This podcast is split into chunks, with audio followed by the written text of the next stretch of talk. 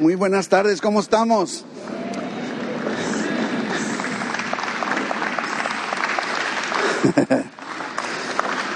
ah, mira, está la medida ahí, ¿verdad? ¿Cómo estamos? Bien. ¿Cómo les ha ido? Bien. O más o menos bien. Eh, pues aquí estamos de nueva cuenta con la bendición que Dios me da de poder compartir con ustedes un domingo más. Y ah, continuando con la temática que hemos traído en el mes de, de, marzo, todavía nos queda un domingo más para este mes. Y próximo domingo iniciamos Semana Santa, próximo domingo es domingo de Palmas. Así es de que ya estaremos entrando con todo a la Semana Santa. Y, eh, el, el, tema particular de la serie del mes de, de, marzo ha sido titulada Refuerza tus estacas, refuerza tus estacas. ¿Sí? ¿Se acuerdan? Y está basado en uno de los dos versículos que nos sirven para el lema del año, sí, el año del ensanchamiento. Y, es Isaías 54, el versículo 2, que dice, ensancha el sitio de tu tienda y las cortinas de tus habitaciones sean extendidas. No seas escasa, esa palabra a mí me encanta, no te conformes, no te quedes ahí, no seas escasa. Alarga tus cuerdas y luego que dice, refuerza tus estacas, ¿verdad?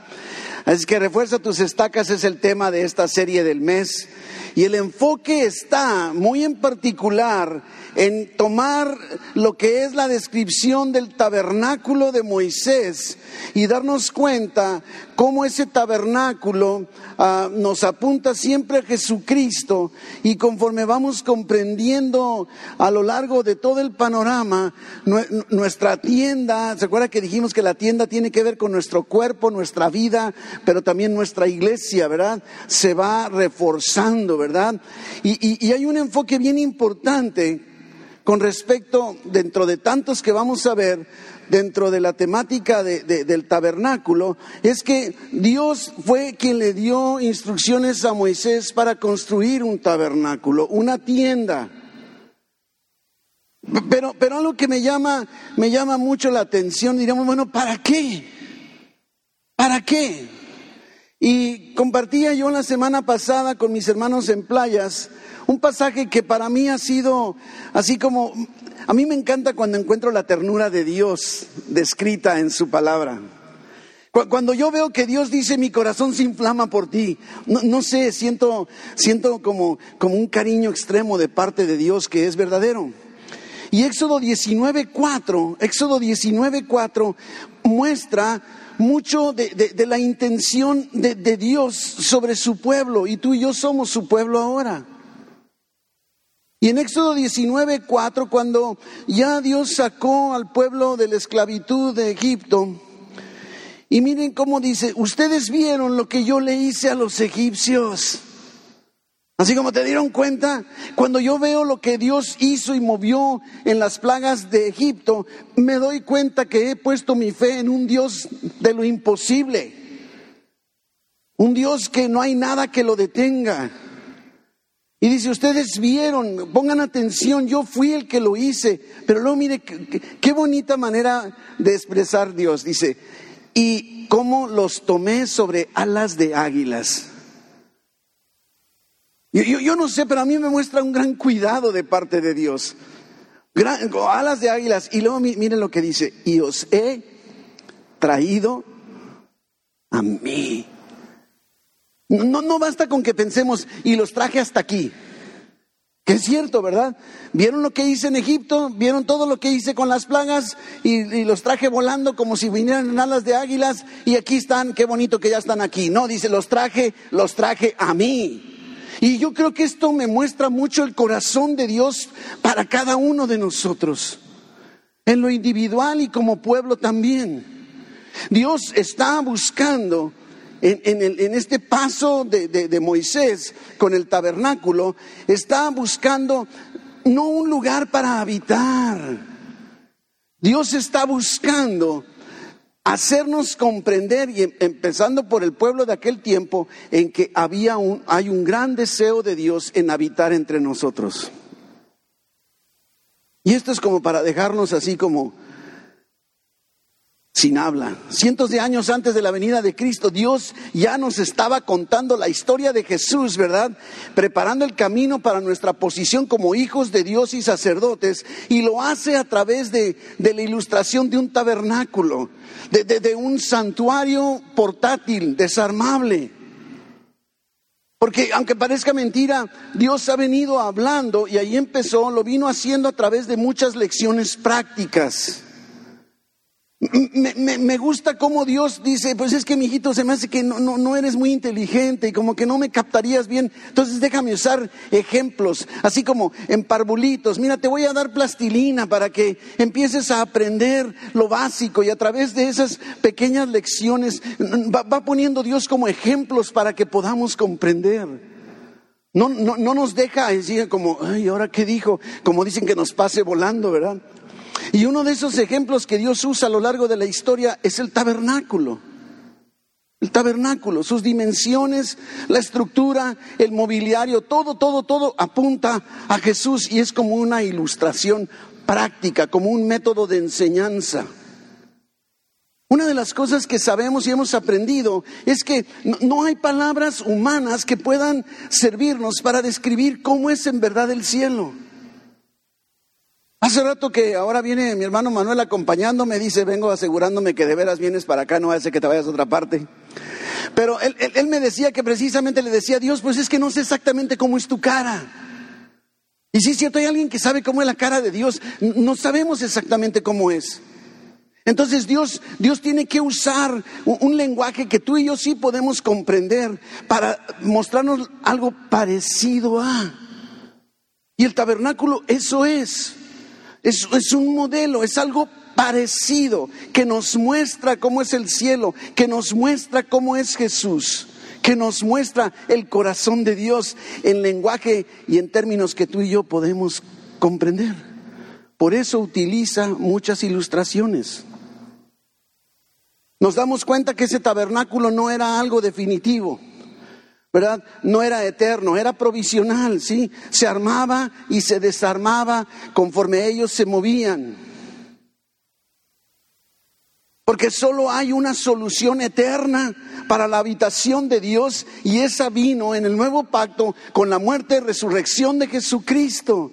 Todo lo demás es temporal, todo lo demás es pasajero.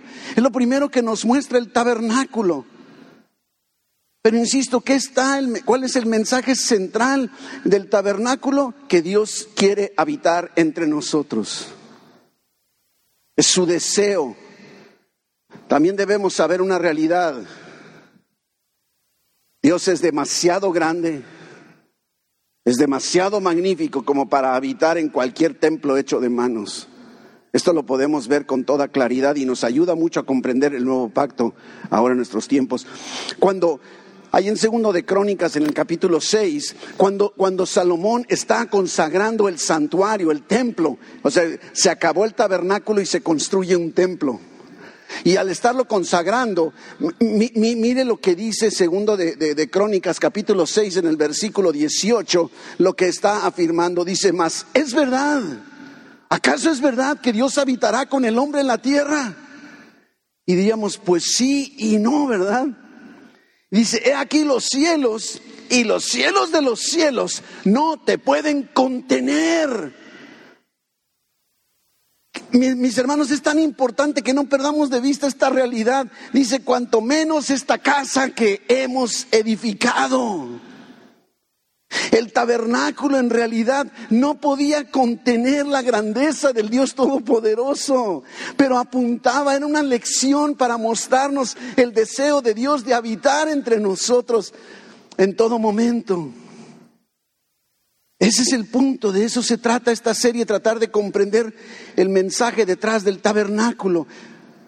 Ahora, por eso es importante que distingamos algunos términos.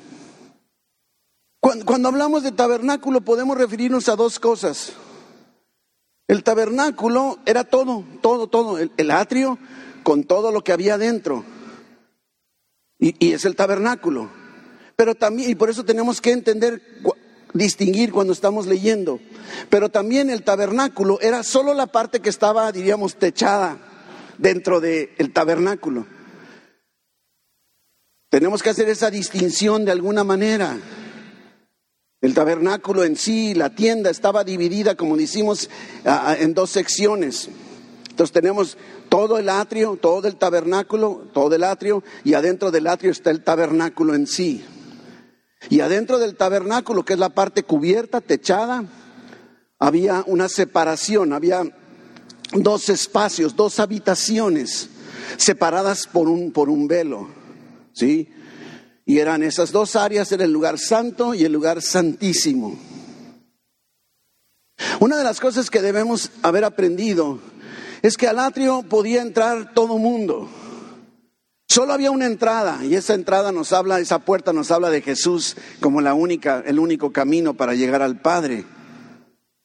Pero, pero todo mundo podía entrar, tenían acceso a entrar. No tenían que, ay, hijita, muchas gracias, muchas gracias. No tenían que cumplir ningún requisito, no tenían que seguir ningún protocolo, solo tenían que entrar por la entrada, por la puerta. No debían brincarse la barda. Pero todo el mundo podía entrar ahí y eso nos habla claramente que podían llegar al altar del sacrificio del Cordero, que es la única forma de poder acercarnos a Dios, nada más que ahora es una sola vez y para siempre con Jesucristo, el Cordero inmolado, el Cordero de Dios que quita el pecado del mundo. Pero al lugar santo, que era la primera parte, diríamos, de este santuario, los sacerdotes no, nada más podían entrar, nadie más podía entrar. O sea, si yo no era sacerdote, si tú no eras sacerdote, si tú no eras de la tribu de Leví, nada más podías andar ahí en el atrio, a lo mejor viendo cómo todo el mundo sacrificaba su, su, su, borreguito, ¿verdad? Y podías ver cómo los sacerdotes se lavaban las manos en el, en que también estaba ahí en el atrio. Pero no podías, es más, hacia adentro del tabernáculo techado no podías ver, había una cortina que tapaba, no podías ver. No solo no podías entrar, no podías ver cómo estaba allá adentro. Eso solo los sacerdotes podían experimentarlo, sí. Y esos sacerdotes tenían que entrar todos los días, varias veces al día. Solo los sacerdotes, ¿verdad? ¿Qué había lógicamente dentro del lugar santo? Eso es lo que vamos a descubrir y comentar en esta tarde. Ahora, es muy importante cuando hablamos del lugar santo, que recordemos la definición de la palabra santo. Porque nuestro concepto de hoy de santo es muy diferente a lo que en verdad significa santo. La palabra santo, tanto en el Antiguo como en el Nuevo Testamento, significa apartado con un propósito. Y en particular, apartado para Dios con un propósito. Así es que por eso es que tú y yo podemos decir yo soy santo. ¿Por qué? No porque me porto bien, no, no porque no he hecho travesuras porque soy Paquito, ¿verdad? Sino precisamente ¿por qué? Porque yo fui apartado para Dios con un propósito. Y tú también, ahora que estás en Cristo. Así es que ese es el concepto de santo, ¿verdad? Y insisto, somos santos. Ahora, como les comentaba, Solo los sacerdotes podían entrar y desde afuera no se veía. ¿Recuerdan? Eran doce tribus del pueblo de Dios y en una de esas tribus era la tribu de Leví y solo los que eran de la tribu de Leví podían ser sacerdotes. Nadie más podía hacerlo, ¿sí? Nadie más que no, si no eras de la tribu de Leví, no podías ejercer sacerdocio en aquel entonces. Y es ahí donde también el nuevo pacto Cambia por completo todo esto. Los levitas fueron escogidos por Dios para ministrar, cuidar, transportar, mantener muy bien todos los mejores condiciones, tanto la tienda como los muebles, los utensilios y la operación de la misma, del mismo. Y podemos considerar el lugar santo como la antesala al lugar santísimo que estudiaremos la próxima semana. Adentro del lugar santo había tres muebles. Al lado, entrando al lado derecho teníamos la mesa de los panes de la preposición. Al lado izquierdo teníamos el candelabro. Y el lado hacia enfrente, justo en, el, en donde estaba el velo que separaba hacia el lugar santísimo, estaba el altar de incienso. Eran los tres, tres únicos muebles que estaban adentro del lugar santo. Interesante resaltar algo. Por ejemplo, si yo ahorita termino de predicar y me puedo ir y me siento, ¿por qué? Porque ya terminé de predicar, ¿verdad? Terminé de oficiar, terminé de ministrar, lo que usted quiera. Pero mientras no termine, aquí estoy parado. Bueno, en, ninguna parte del, del tabernáculo había un lugar donde sentarse. No había bancas, no había sillas, no había banquitos, no había nada. ¿Por qué? Porque el oficio del sacerdote nunca terminaba. Tenían que estar continuamente, continuamente. Esta es todavía más la bendición que vino a traer Jesucristo en lo práctico, porque ya no hay necesidad de estarse quedando. Podemos entrar en su reposo, como dice la carta a los hebreos. Ese sería todo un tema adicional. Pero la obra solamente fue terminada en la cruz de Cristo. Ahora vamos viendo rápidamente estos tres muebles, ¿sí? La mesa para el pan, todo estaba hecho de una madera llamada acacia y todo forrado con oro, oro puro, con unos aros por fuera y unas varas para cargarlo, ¿sí? Los expertos dicen que inclusive las varas nunca se, se le quitaban a ese, a, a, la mesa. Y en esa mesa se colocaban, ¿sí? Doce panes que le llaman la proposición, panes de la proposición. Eran doce panes acomodados en dos montoncitos, seis y seis, ¿verdad? En esa mesa, ¿sí? Y de alguna manera, cada semana, cada día de reposo debían sacar esos panes y poner nuevos. Y curiosamente el sacerdote y su familia debían comerse esos panes viejos, ¿verdad? Y, de, y, ponerlos nuevos. Y tenían que comerlos ahí. No lo podían llevar a casa. Yo no sé, imagínate si estuvieran así a dieta como ahora ya me están poniendo a mí. Y dirías, no, pues ahora te los comes.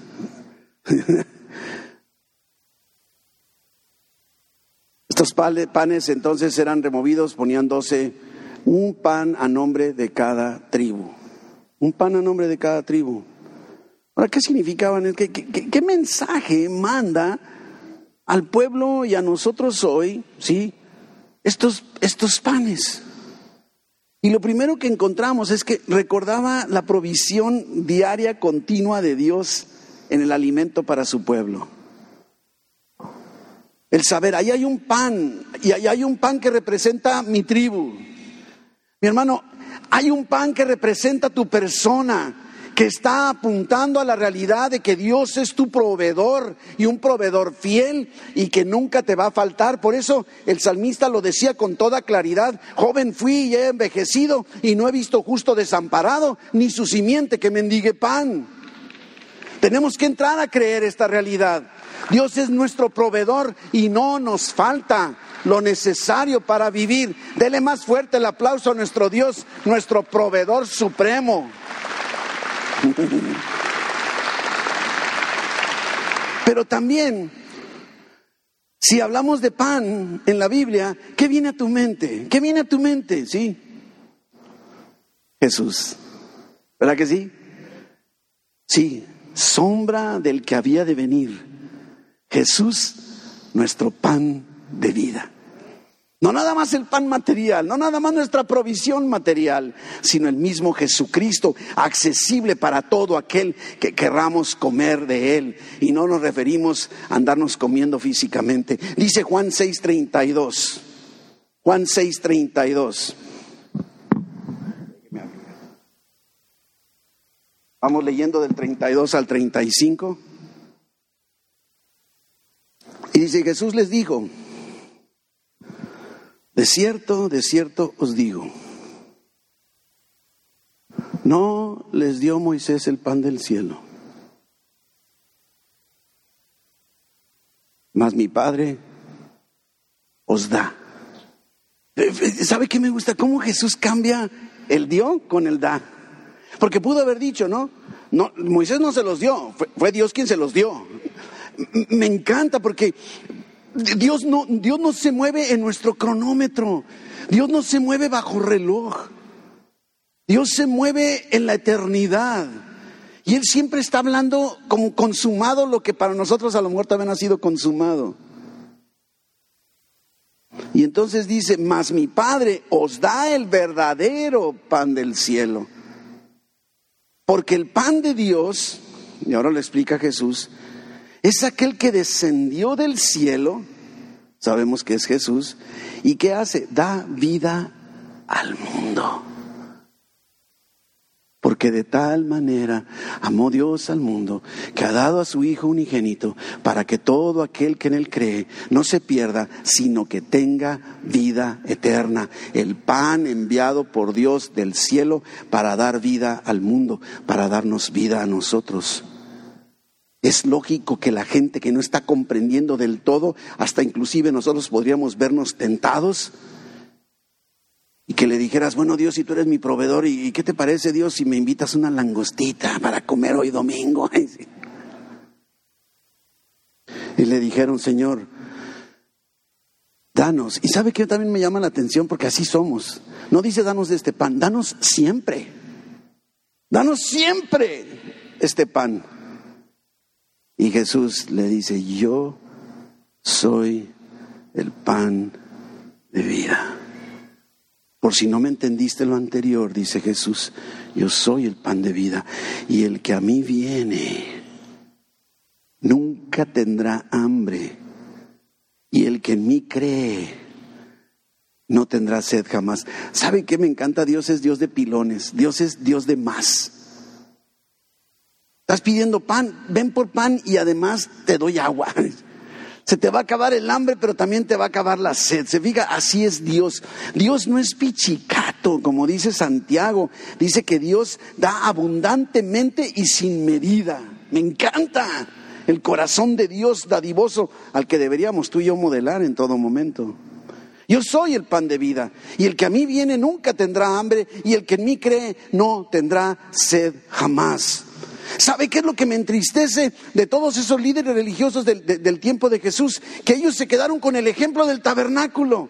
Ellos se quedaron con el ejemplo que mostraba el, el, maná caído del cielo. El punto no era el maná, el punto era la enseñanza que Dios estaba mostrando. Dios pudo haberles provisto comida de otra forma. A lo mejor hasta les pudo haber quitado el hambre. Yo digo, Señor, quítame el hambre, quítame el hambre, ¿verdad? Pero eso es lo que está, eh, no sé, ellos no llevaron a la práctica la enseñanza del pan y no llevaron a la, práctica la enseñanza del tabernáculo. Tú y yo, mis hermanos, debemos ir más allá hacia lo que el ejemplo del pan y de la, del tabernáculo y de la mesa de, de la preposición está indicando, ¿verdad? Jesús, Jesús, Jesús. Qué mayor provisión que resuelto el problema de nuestra eternidad al poner nuestra fe en Cristo Jesús. El día que Jesús celebró la última cena, allí con sus discípulos, por eso declaró cuando tomó el pan y lo partió y les dijo, tomad, comed, este es mi cuerpo, que para vosotros es partido, haced esto en memoria de mí. Otro, otro ejemplo, Jesús no es una barra de pan, Jesús no es, digo, ya no quiero seguir más porque no vaya a ser que alguno se ofenda de que, pero Jesús no es una pieza de pan. La enseñanza, podemos entender mucho de Jesús porque bien que sabemos, ¿a quién no le gusta el pan aquí? No, ¿verdad? Somos mexicanos. ¿Sí?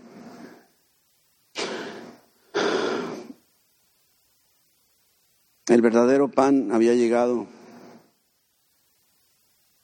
para todos los que creemos, los que ahora en Cristo somos sacerdotes. Por eso el apóstol Pedro dice con toda claridad que somos real sacerdocio, pueblo santo, nación santo. Ahora empezamos a comprender, porque Jesucristo vino a completar la enseñanza del tabernáculo, como decir, ¡tarán! ¿Vieron todo esto? Pues esto es lo que significa, aquí estoy. Oh, ahora entiendo los panes, doce. ¿Sabe qué significa el doce en la Biblia continuamente y sobre todo cuando está hablando de las tribus y de los ancianos o apóstoles? Es, es la iglesia, somos nosotros. Está hablando de una promesa de provisión. Jesús es el alimento del que debemos nutrirnos, debemos nutrirnos siempre. Y lo más hermoso de todo es que está a nuestro alcance, nos ha sido dado por pura gracia. Qué bonito mensaje. Yo te preguntaría, ¿estás viviendo con la conciencia de que Jesús es tu pan de vida? Aunque estés a dieta y no puedas comer pan. Se ve que ese es el tema que me trae ahorita soleado, ¿verdad? Es que ya estos kilos ya... Híjole, qué coraje. Ayer tuve que ir a una boda y le digo a mi esposa, oye Marilena, este, sácame el traje más grande que tengo, el más grande de todos, porque ese me va a quedar, voy a salir del apuro. Dios santo, me fui a la boda deprimido. Porque viera, me quedaba más apretado que lo que traigo hoy. No sé por qué lo estoy diciendo, ¿verdad? Jesús es el alimento que debe nutrirnos siempre y no engorda está a nuestro alcance y es por pura gracia. Mueble número dos, el candelabro. La palabra hebrea de candelabro es menora. ¿Ha escuchado la palabra menora? Menora, ya sabe hebreo, diga menora. Ya sabe hebreo, mi hermano, órale. Y le digo, ¿qué significa menora? Ah, menora, déjame explicarte. En el hebreo significa candelabro. ¿Hay alguna otra duda que tengas? ¿Verdad? Estaba hecho de oro puro, en una sola pieza. Tenía siete brazos. Y, algo que me llama mucho la atención porque dentro del lugar santo donde se encontraba no había más luz que esas siete eh, ramitas, eran siete, siete brazos que tiene la menor al candelabro y en cada una había, ni siquiera decimos una vela porque no era vela, eran unos mini recipientes con aceitito y le prendían y, los sacerdotes deberían asegurarse que siempre estuviera encendido. Es más, no, sé cómo ando de tiempo, ando...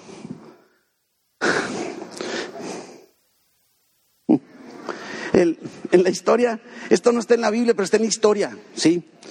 Resulta que cuando el pueblo romano contaminó el santuario, el tabernáculo hebreo, lo contaminaron sacrificando puerco, cochitos adentro del santuario. Era una abominación todavía atroz bajo la ley. Y entonces, cuando volvieron a recuperar el control del, del templo, necesitaban entonces volver a consagrar todo. Y para consagrar tenían que tener funcionando no el, tabernáculo, porque en ese tiempo que le estoy hablando de la historia era el templo. Entonces, para poder tenerlo funcionando, tenía que estar la menora prendida todo el tiempo. Y encendido con el incienso, el altar de incienso también ahí, entonces se podía consagrar el aceite que serviría para los días siguientes para encender o mantener encendida la menora. Pues resulta que se dan cuenta que no hay aceite más que para un solo día y el proceso de consagración duraba siete. ¿Y ahora qué hacemos? No podemos consagrar aceite porque no, no hay aceite para consagrar aceite. Y entonces encienden la menora un día y van al segundo y sigue encendida, y van al tercero y sigue encendida, y los siete días que necesitaba el ritual, el aceite no se consumió. Es lo que celebran ahora el famoso Hanukkah, el de las luces. Celebran eso que no está, por eso no está en los evangelios, porque no era algo que se celebraba bajo la ley. Dios proveyendo el aceite suficiente para que se consagrara el otro aceite que no estaba consagrado. Y de ahí pudieron continuar. Este era un breviario cultural, bíblico, no sé cómo le quiera llamar. Juan 8:12. Otra vez Jesús les habló diciendo, yo soy la luz del mundo. Luz que nunca se apaga. No necesito más luz. Yo soy la luz del mundo. El que me sigue no andará en tinieblas, sino que tendrá la luz de la vida. Jesús, el pan de vida, Jesús, la luz de vida. ¿Acaso quieres más? Y esto debe provocar algo en nuestra vida, una reacción por el amor de Dios. Y me lleva, lógicamente, al tercer mueble. Jesucristo se acaba de declarar en lo que acabamos de leer en Juan 8, que Él mismo es la luz del mundo, Él es la única fuente eterna de luz, ¿verdad? Y esa luz, como digo, en tu vida siempre está encendida. Tercer mueble, el del el altar de incienso. No es lo mismo que el altar del sacrificio que estaba en el atrio allá afuera. Estamos adentro del lugar santo. Y estaba colocado justo al centro y estaba el velo que separaba el lugar santísimo y ahí estaba, ¿sí?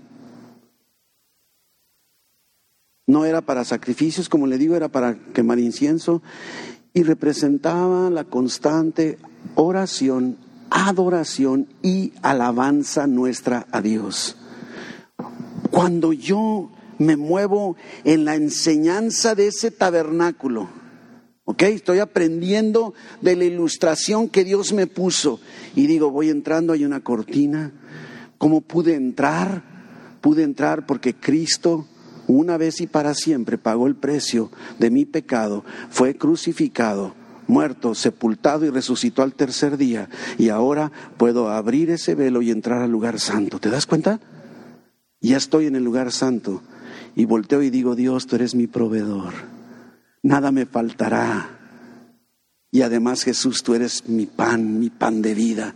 Y volteo para acá y veo la menora y digo, la luz que necesito del consejo, de la dirección, la luz que necesito en mis tiempos difíciles, eres tú Jesús, la luz de vida. ¿Qué me queda más que caminar al altar de incienso y adorar? Adorar, alabar a Dios y e interceder unos por otros. El incienso debía estar encendido siempre, noche y día. Y yo a veces me pregunto, muchos cristianos, yo sé que aquí no, en San Pablo no, en otra iglesia, aquí no. Solo cantamos y adoramos a Dios, alabamos a Dios en la reunión de las doce. Ay, qué bonita estuvo la alabanza. El próximo domingo a ver si está mejor. ¿Ya? Continuamente, continuamente, no se consumía, no lo dejaban apagar, le ponían cada vez más incienso, asegurándose que nunca se apagaba. Pero además, ¿sabe qué me llama mucho la atención?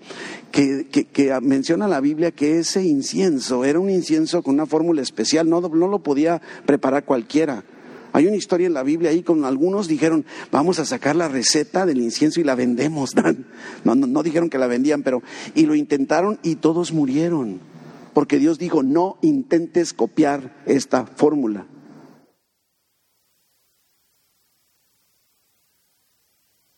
Y ese, ese incienso expedía un aroma, un aroma. Ahora entenderá por qué he subido tanto de peso. Casi todos los ejemplos que uso son de comida, yo creo, ¿no? Pero, ¿quién de usted ha tenido la oportunidad privilegiada de ir a comer langosta acá a Puerto Nuevo, a Rosarito? ¿Hay alguien que ha tenido? Y los demás, no. Ay, sí. Sí, ya sé que es un lujo. Es un lujo que rara vez uno puede, pero en una, en una ocasión, Marilena andaba en un, en un encuentro de mujeres le tocó salir y una de nuestras hijas, Claudia, estaba en, un, lugar y había que recogerla y llevarla. Y, yo había salido con otros hermanos y me habían invitado a la langosta. Y entonces dándome cuenta que el que ha ido sabe que entras ahí y sales oliendo a langosta. Entonces yo dije, híjole, mi hija me va a oler a langosta y a mí, no me gusta. Y me echaba loción y compré gel, todavía no había la, la, pandemia, fíjese, compré gel y chicles y pastillas y yo dije, ¿para qué? Y, y ya entonces llego por ella, se sube y me dice, ¿comió langosta? Dios santo. ¿O ha sido a los tacos de carne asada? Es más, han sido a ciertos lugares, es más, hay un restaurante, no doy nombres para no desprestigiar, pero hay un restaurante que Marilena y yo no queremos ir, y más Marilena, porque dice, ¿sabes qué? Salimos oliendo a comida. Y efectivamente, ¿no te ha pasado que de repente fuiste a los tacos, verdad? como, hay un aroma, un olor que, que, que, muestra dónde estuviste o qué es lo que estuviste haciendo. Entonces te puedes imaginar, entraban al lugar santo y salían oliendo a Dios. Mi hermano, yo quiero invitarte que salgas el día de hoy oliendo al Todopoderoso, a Jesús, el aroma adecuado, que es el aroma que sube, olor fragante a la gloria del Todopoderoso. Este es precisamente nuestro gran reto.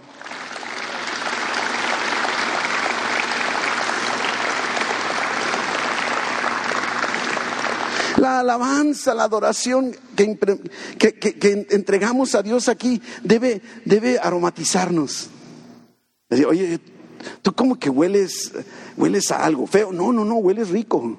¿A qué? A alabanza. Hueles a Dios. Uy, ¿de veras? ¿Te imaginas que así te digan en la calle? Oiga, mi hermano, se me hace que usted huele como a Dios. ah, es que acabo de estar en su presencia. ¿Se acuerda de Moisés? Y eso ya no es comida, para que vean. Y dice que le brillaba, su rostro resplandecía como resultado de estar en la presencia de Dios. Tiene que haber algo diferente. Nosotros debemos oler diferente cuando estamos ante su presencia. El incienso debía estar entonces conmigo día y noche. Seguramente salían ellos oliendo y así debemos salir tú y yo. Vamos aterrizando. No olvidemos que el punto principal de todo es el deseo de Dios de habitar con nosotros. Con nosotros. La instrucción que Dios le da a Moisés ahí en Éxodo 25, versículo 8. Éxodo 25, 8 dice, y harán un santuario para mí. Y habitaré en medio de ellos. Conforme a todo lo que yo te muestre, el diseño del tabernáculo y el diseño de todos sus utensilios, así lo haréis.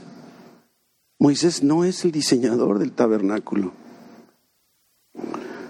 Dios le dice ahí mismo en Éxodo 25, pero el versículo 40, hazlo conforme al modelo que yo te mostré.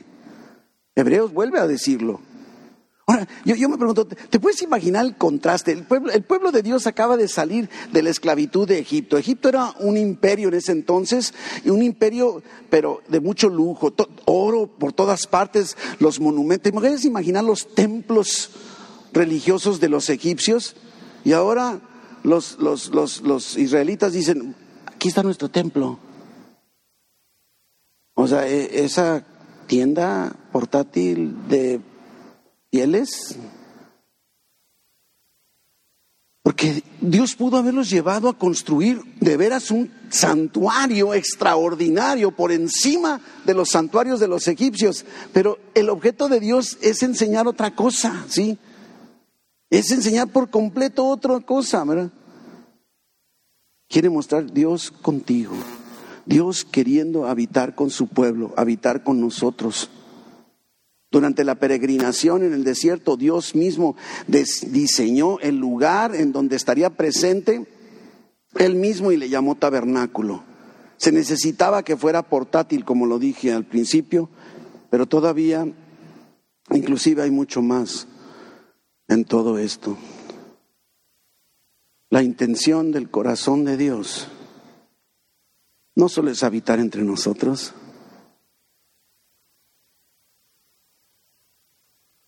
no solo es habitar con nosotros, es habitar en nosotros, en nosotros. Increíble concepto. Encontramos muchísimos pasajes de la Biblia que nos hablan de ese deseo de Dios de, tener este, esta cercanía. ¿Sabe que el Salmo 91 me, no sé, a mí me encanta el Salmo 91, lo usamos tanto.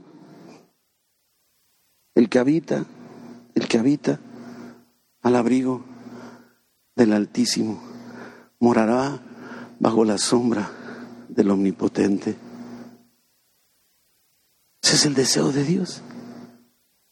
Dios continuamente queriéndose acercar a nosotros. ¿Se, acuerda cuando Jesús en esa entrada triunfal ahí en Lucas 13, en donde precisamente está parado, está viendo la ciudad, dice que está, está llorando, dice Jerusalén, Jerusalén, que matas, que matas a los profetas y apedreas a los que te son enviados.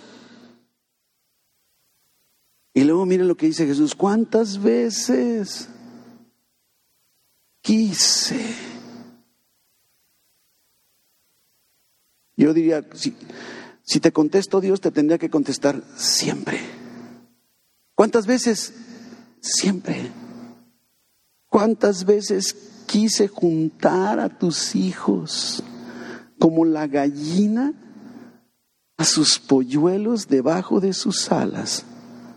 Nada más que no quisiste. ¿Se fija el corazón de Dios? Dice Oseas, creo que, creo que en el capítulo 11, con cuerdas humanas te atraje. Ese es el deseo de Dios. La cúspide de todo. Jesucristo, Emanuel, Dios con nosotros y enviando su Espíritu Santo para vivir en nosotros. Y ahora tú y yo somos templo, somos el santuario, nuestro cuerpo es templo del Espíritu Santo. Y tampoco es un gran tabernáculo, tampoco es la octava maravilla, pero nuestro valor está en quien lo habita. Increíble ver todos estos puntos que están, ah, puntos, perdón, que están uniendo la historia de Dios con nosotros, revelándonos para hacernos saber que Él, su deseo es estar en comunión con nosotros. El tabernáculo, el lugar santo, nos habla de la relación que Jesús vino a abrir después de su muerte. Ahora no hay necesidad de un espacio, ¿verdad? Nos invita a entrar en esa confianza, conocerle, disfrutarlo, adorarlo y bajo su luz saber que somos aceptados y estamos conectados con Él. ¿Cuánta enseñanza podemos encontrar? en el tabernáculo. Y diría, iglesia, alarguemos nuestras cuerdas, reforcemos nuestras estacas, abracemos todo lo que Jesús es y todo lo que Jesús quiere decirnos, ¿sí? Como reyes y como sacerdotes que fuimos nombrados. Él es nuestra herencia, nuestro tesoro, es nuestro Dios. Iglesia, seamos y somos el pueblo que conoce y valora la palabra de Dios. Palabra de Dios de la cual nos alimentamos y nos nutrimos. Somos una iglesia que adora de día y de noche, sabiendo que habita, habitamos bajo la luz de vida que es Jesucristo. Una iglesia ensanchada que continuamente está reforzando sus estacas. Y antes de terminar, como cada vez que tengo la oportunidad de hacerlo, cierren sus ojitos. Yo quiero platicar con aquellos que no han entregado su vida a Cristo nunca. La palabra de Dios nos dice en la carta a los romanos con toda claridad que si tú crees en tu corazón y confiesas con tu boca que Cristo es el Señor y que Dios le levantó de los muertos, será salvo. Es que si en alguno de ustedes no ha dado este paso de entregar su vida a Cristo y quiere hacerlo el día de hoy, yo le invito a que levante su manita. Nada más quiero orar brevemente con usted. No se preocupe, no le vamos a pedir dinero, no le vamos a vender un libro, tampoco le vamos a cambiar de religión. Pero hay que dar este paso. Es una oportunidad que Dios está dando en esta tarde. Y yo te invito a que si no lo has hecho antes, no desaproveches esta oportunidad con solo levantar tu mano. Dios habla de muchas maneras. El día de ayer que estaba en la ceremonia de, de boda el día de ayer. Después de celebrar la boda, se acercó una muchachita que estaba ahí presente, era una de las damas. Y me dijo, ¿sabe qué, pastor? El día que yo me case, yo quiero que usted sea quien me case. Porque lo que usted dijo me llegó al corazón. Y luego ella me dijo, nada más el único problema es que pídale a Dios que yo me haga cristiana para cuando yo me vaya a casar porque no soy cristiana. Una conversación muy trivial que pudiera ahí quedarse. Y dije, oh, es que lo que tú no sabes es que yo no predico una religión.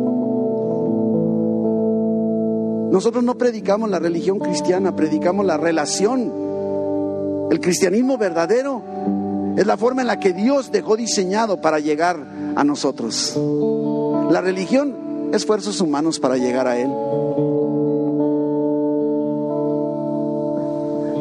Y ahí dijo, ahora, pastor, solo me falta el novio. Ya estoy lista. Si una muchachita en una boda aprovechó el momento para cambiar toda su vida, criatura hermosa, ¿por qué no hacerlo nosotros?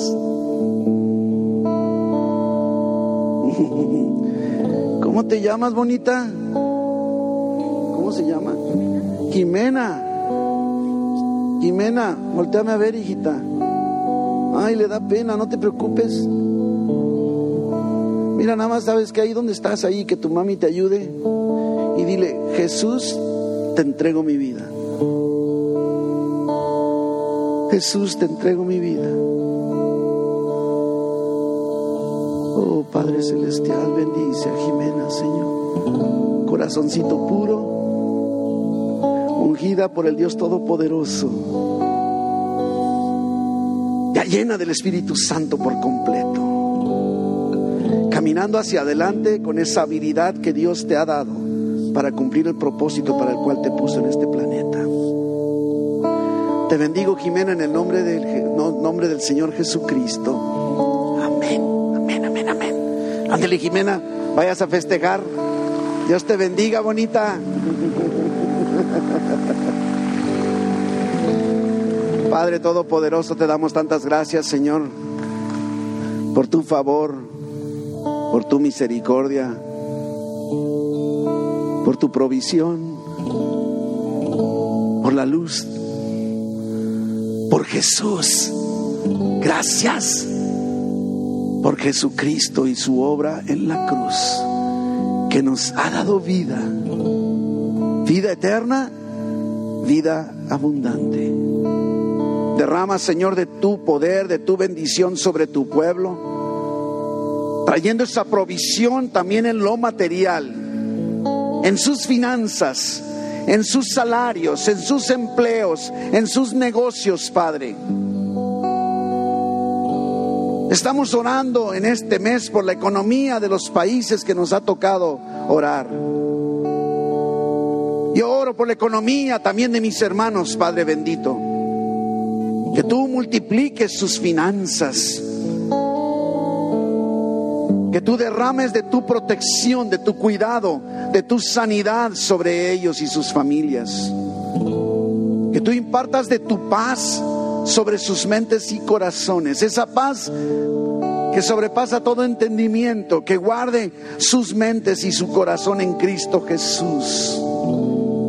Guíales, muéstrales, Padre, a ese Dios proveedor, a esa luz de vida, Jesús, salgan de aquí al mundo oliendo a ti. Bendíceles, Padre, en el nombre de Jesús. Amén, amén. Dios les bendiga.